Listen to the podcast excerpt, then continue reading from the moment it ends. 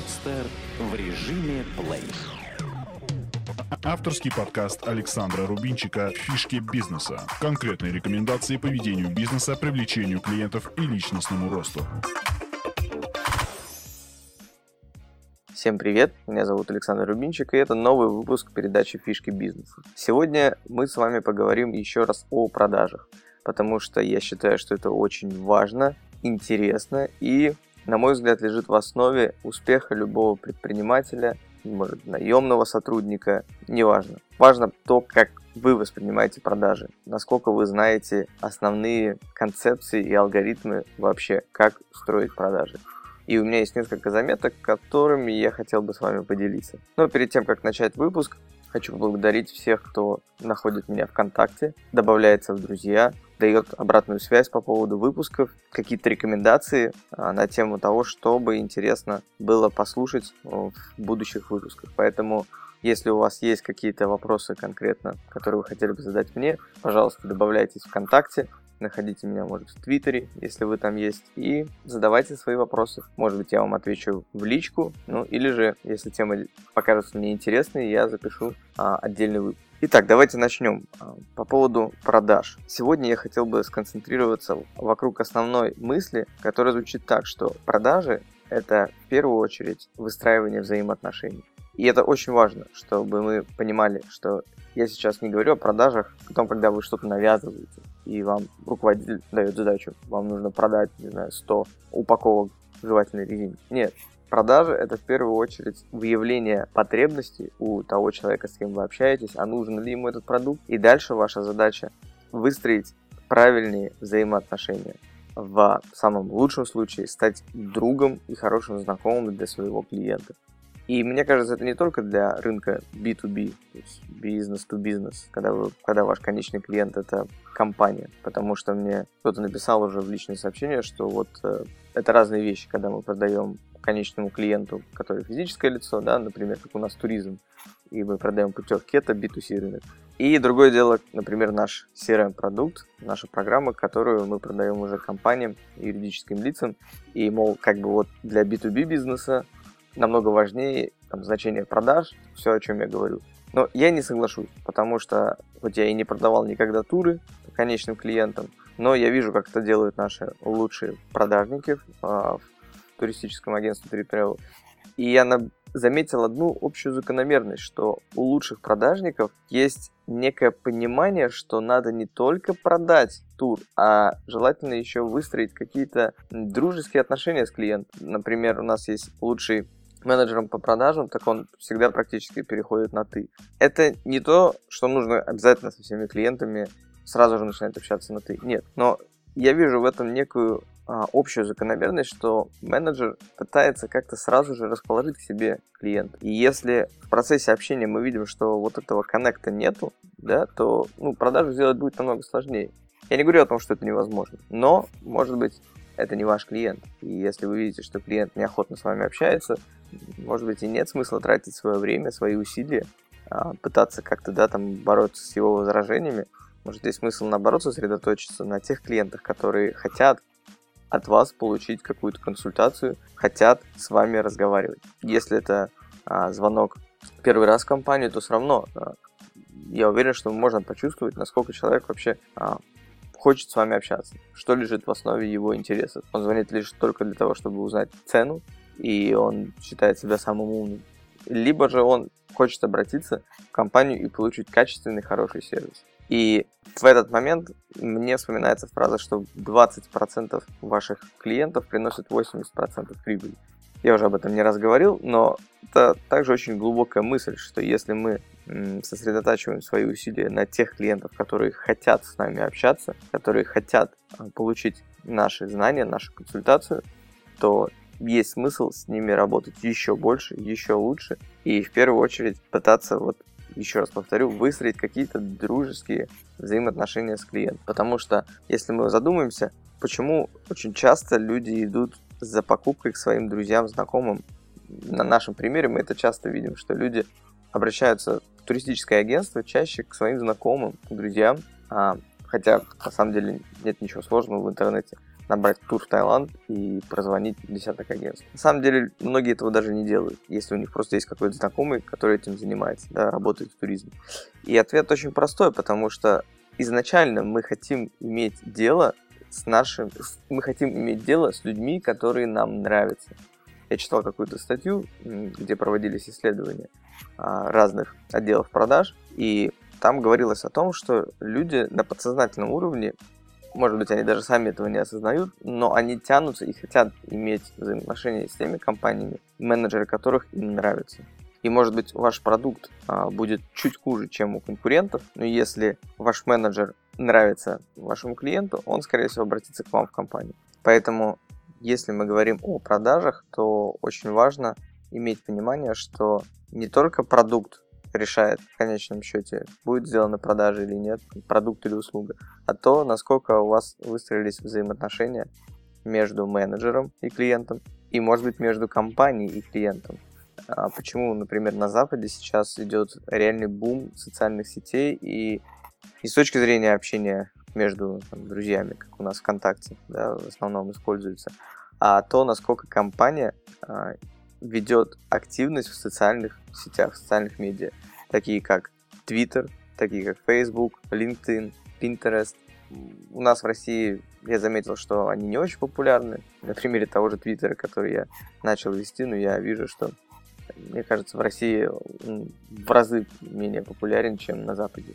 И компаний российских очень мало у нас в Твиттере, в то время как на Западе реально вот любой бренд крупный вы можете найти в Твиттере, и люди намного более открыты к покупкам именно с теми компаниями, за которыми они следят, на которых они подписаны в Твиттере, новости которых они читают. И главное, что если есть какой-то вопрос, там, недовольство и так далее, всегда можно сразу же там открыто выйти, в социальных медиа написать об этом. И это, ну, это круто, реально. Мне кажется, что в России когда-нибудь мы тоже к этому придем. У нас уже, да, ВКонтакте а, популярен, и ВКонтакте есть компании, которые ведут там свой бизнес, но абсолютно точно еще не на таком уровне, как это есть на Западе. Поэтому, если вы хотите идти впереди всех, обратите внимание на то, что, я думаю, в ближайшее время будут очень активно продвигаться эти инструменты и в России. Например, недавно я был на конференции по Pinterest, где рассказывалось о том, насколько можно круто делать промоушен своих продуктов, услуг. На этой площадке в России больше популярен Instagram, но вот Pinterest, его основное отличие от э, Инстаграма, что там более платежеспособная аудитория, там можно более активно как-то продвигать свой бизнес. Но давайте вернемся к продажам и почему я вот решил записать еще один выпуск. У меня накопилось а, несколько интересных заметок, с которыми я с удовольствием поделюсь. Вот первое, у меня есть алгоритм, который мне кажется, очень важно знать и не забывать про него. Он, вот, в частности, про телефонный звонок, но он также может применим быть и к встрече живой с вашим потенциальным клиентом. И алгоритм, он строится из шести пунктов. Первое – это спросить, удобно ли ему говорить. То есть вы берете телефон, набираете номер, говорите «Добрый день, меня зовут там, Александр, компания Новый CRM.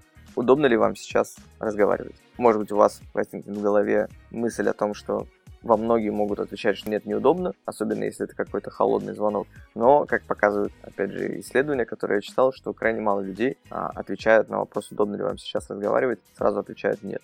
Но, по крайней мере, если реально человек ответит вам, что нет, неудобно, ему действительно может быть неудобно сейчас разговаривать. И если вы начнете дальше а, даже там одну-две минуты делать какую-то презентацию, ну, вы явно все ухудшите, чем улучшите. Поэтому мы звоним, говорим добрый день, представляемся и удобно ли сейчас говорить. Скорее всего, человек ответит да, смотря что мы будем говорить. У человека есть любопытство. Если даже вас не знает, вы делаете холодный звонок. Ему интересно послушать, что же ему ответит. И если вы говорите, например, сразу же, что это звонок там Здравствуйте, меня зовут Александр, компания Новая CRM, мы хотели бы вам предложить там автоматизацию бизнеса, бла-бла-бла-бла. Скорее всего, клиент может сказать, что у него сразу сработает триггер, что ему пытаются что-то впарить, и он скажет, что нет, спасибо, не интересно. Поэтому не будем давать такую возможность сразу. Э, сначала ограничимся вопросом, удобно ли сейчас разговаривать. И когда мы получили ответ, что да, удобно, у нас уже есть право какое-то задавать вопросы и дальше вести беседу. Мы знаем, что мы не отвлекаем человека от каких-то важных дел. Дальше, после того, как вы получили положительный ответ, а, постарайтесь коротко озвучить цель вашего звонка. Потому что если цель вашего звонка изначально будет неприемлема для клиента, он может сказать, что спасибо, неинтересно, и не тратить ваше время. То есть обратите внимание, что как минимум вы сами должны знать цель вашего звонка. Об этом я рассказывал в предыдущем выпуске. А, потому что ответ просто позвонить, узнать, как дела и предложить что-то, э, это не цель звонка. Поэтому, если у вас будут заранее какие-то вопросы, это здорово, по крайней мере, вам будет самим легче вести беседу. Крайне важно, когда вы будете задавать вопросы, это внимательно слушать то, что вам на них отвечают. И постараться выявить самое важное, за что можно зацепиться. То есть вы, скорее всего, клиент вам сам в ответах на ваши вопросы, если они хорошо составлены, он вам скажет, что ему нужно, на что он обращает больше всего внимания и даст вам сам ключик к тому, как открыть дверь и сделать продажу. Также он, скорее всего, вам расскажет о основных возражениях, которые будут его останавливать для того, чтобы сделать покупку. Причем на своем опыте я столкнулся, что, например, те возражения, которые кажутся мне, да, являются основными у клиента. До того момента, пока я сам на флоп не спрошу, какие у вас на данный момент возражения, которые могут остановить вас от покупки нашей программы, и он мне может ответить не то вообще, что мне может приходить в голову. Поэтому подумайте и добавьте в список своих вопросов обязательно это такого рода вопрос. Скажите, а что на данный момент может останавливать от покупки сегодня вашей услуги или продукта. И после того, как вы увидите возражения клиента, конечно же, нужно их парировать, нужно какие-то давать аргументы и уже работать с возражениями. Это отдельная тема, как работать с возражениями, есть в интернете. Информации много по, этой, по этому вопросу, поэтому посмотрите. Но, конечно же, от того, насколько вы можете грамотно работать с возражениями клиента, зависит во многом, будет продажа или нет. И завершающий пункт – это обязательно определить следующее действие. Если даже вы получили положительный ответ от клиента, там, давайте посмотрим, мне интересно, очень важно именно четко проговоренное, прописанное действие. Не просто я вам сейчас отправлю, там, не знаю, предложение или спасибо, я посмотрю на днях, изучу. Нет, должно быть четкое какое-то действие, что бы вы понимали и клиент понимал, что будет дальше. То есть я посмотрю и сделаю то-то. Или я вам сейчас отправлю договор, жду к завтрашнему дню его подписанный. Или там оплату жду. Ну, обязательно должно быть понимание, какое есть следующее действие. Причем оно должно быть в понимании у вас и четко прописано, что я жду такое, такое, такое-то действие. И у клиента должно быть понимание, что следующее действие, следующий шаг это вот это, какое-то конкретное событие, что он должен сделать. Это что касается вот такого алгоритма. Еще раз я его повторю. Первое, спросить, удобно ли сейчас общаться вашему клиенту. Второе, сказать цель звонка или встречи. Третье, задать заранее подготовленные вопросы и выявить потенциальный интерес. Четвертое – это обязательно внимательно слушать и постараться выявить самое важное, что нужно вашему клиенту. Пятое – проработать возражения. И последнее – обязательно обговорить, прописать следующее действие. Дата, когда это будет действие сделано и что это будет за действие. Следующее. У меня такая заметка – это диагноз и анализ. Да, вот интересное сравнение было сделано, что когда вы, например, когда вы приходите к доктору и говорите, доктор, у меня болит горло, вы вряд ли ждете от того, что доктор скажет, да, хорошо, вот вам лекарство, идите в аптеку. Ну, вам это будет странно, согласитесь, если доктор не посмотрит ваше горло. Но почему-то, когда речь идет о продажах, часто клиенты хотят получить лекарство еще до того, как выявлен диагноз. Поэтому вы можете спокойно парировать какие-то возражения клиента или даже не парировать, а помочь себе перейти к возможности задавать вопросы, это представить такую же ситуацию, как то позвольте мне задать вам определенные вопросы, чтобы я смог понять вашу проблему и уже относительно этого предложить какое-то решение. И это будет B2B бизнес или B2C бизнес. Идет звонок, хочу тур в Таиланд. Скажите мне цену. Есть такие клиенты, но вот они мне напоминают тех, кто приходит к доктору и скажет, у меня болит горло, дайте мне лекарство. Ну, мы можем дать вам лекарство, но намного правильнее, да, открыть горло, посмотреть, сделать какой-то анализ. Также и в продажах тех же туров. Грамотно будет менеджеру задать какие-то вопросы, выявить, собственно, саму, сам запрос, что человек не только хочет Таиланд, да, какой отель, там, куда он раньше летал, почему Таиланд, какой бюджет он хочет уложиться, что для него важно, на что он обращает больше всего внимания и так далее. Ну, не говоря уже о там, продаже программного обеспечения, где еще более важно видеть вообще, какая потребность стоит у клиента. Поэтому вот реально очень забавное сравнение с доктором и пациентом. Что доктор всегда вам сначала будет делать анализы, проводить диагноз, и после этого назначать уже какое-то э, лечение. Продажи то же самое. И я, по-моему, говорил уже в каком-то выпуске, что или писал в Твиттере, для менеджеров по продажам есть очень классный совет. Представьте, что вы доктор, который обладает определенной таблеткой, которая спасает жизнь своего пациента. Например, у вас какая-то неизлечимая болезнь у пациента, а вы ему звоните сообщить то, что вот изобретено какое-то лекарство, которое поможет вылечить его болезнь. И согласитесь, у вас не будет уже мысли о том, что у меня какое-то чувство неловкости, что нужно делать продажу, нужно навязывать что-то, звонить клиенту. Ну, согласитесь, да, вы ему позвоните и очень легко предложите это лекарство. Но понятно, что мы, когда говорим о продажах, чаще всего у нас нет такого продукта, который бы продавал сам себя. Но если у вас в голове есть это отношение к самому себе, что я есть вот этот некий доктор, который лечит своих клиентов, это правильно. По крайней мере, это дает вам уверенность в себе, уверенность в вашем продукте, и это поможет вам добиваться больших успехов в продаже. Дальше. У меня есть заметка «Цель не продажа, а отношения». Ну, с этого я начинал, что действительно важный месседж о том, что все-таки, когда мы делаем какую-то продажу, звонок клиенту, встречу, у нас вот самая последняя стадия – это не получение денег, да, совершение покупки, а выстраивание отношений. Потому что если это ваша глобальная цель, когда вы общаетесь с клиентом, даже если он у вас купил да, какой-то продукт, но вы с ним не установили хороших отношений, Скорее всего, когда клиенту потребуется еще раз ваш продукт, он опять будет в сомнениях, куда ему обращаться. Но если же вы в процессе продажи смогли его зацепить, смогли с ним установить хорошие дружеские отношения, то в следующий раз он уже первым делом наберет ваш номер телефона, позвонит вам и обратится именно к вам за консультацией. Потому что, еще раз повторю, мы иметь хотим дело с теми компаниями и менеджерами, которые нравятся нам. Поэтому вот это тоже важно, а, почему нужно выстраивать взаимоотношения с вашими клиентами.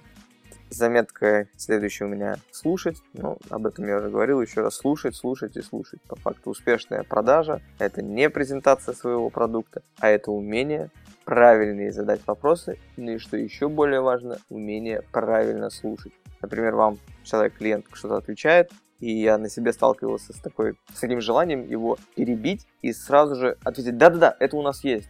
Именно то, например, мы и делаем. Именно это мы и решим вашу проблему. Но это неправильно. Если вы перебиваете клиента, это уже плохо. Пусть он выговорится, пусть он скажет, расскажет. Даже если вы видите, что он ушел в заблуждение какие-то, и у вас есть чем парировать эти возражения, дайте человеку договорить. Лучше сделайте себе пометки какие-то, да, и потом вернитесь к этому аргументу и скажите, что вот как вы там упомянули, там такой-то факт, но он на самом деле там, да, некорректный. Поэтому не перебивайте. Но что еще а, лучше, я для себя совет записал, выдержите небольшую паузу. После того, как а, вы задали вопрос, клиент вам на него ответил, пару секунд паузы, и после этого вы начинаете говорить.